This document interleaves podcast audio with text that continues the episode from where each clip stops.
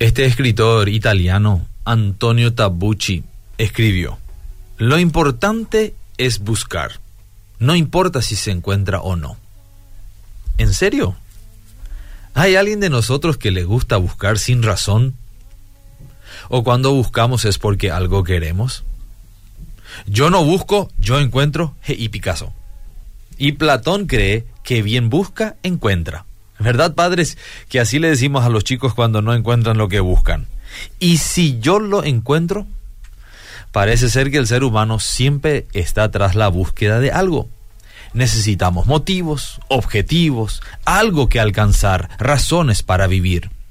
Déjenme decirte que Dios es la razón de las razones, y mientras que el ser humano no reconozca este hecho, vivirá en un permanente conflicto y al final de todo descubrirá que ha perdido la oportunidad irrepetible de vivir su vida para la única meta que lo vale todo, vivir para Dios.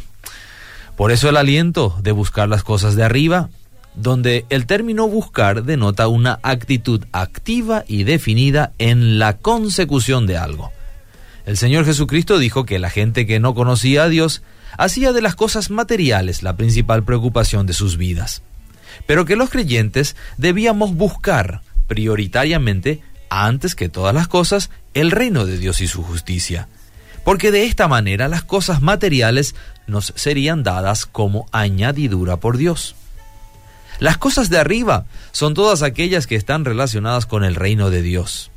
Las cosas de arriba son aquellas que nos relacionan con Dios y nos llevan al cumplimiento de su propósito en nosotros.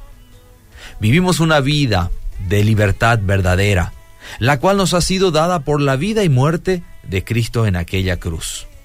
No usemos esta preciosa libertad para acomodarnos a lo terrenal, porque mantener la vista en las cosas de aquí abajo nos mantendrán lejos de las cosas eternas que allá en la gloria nos esperan.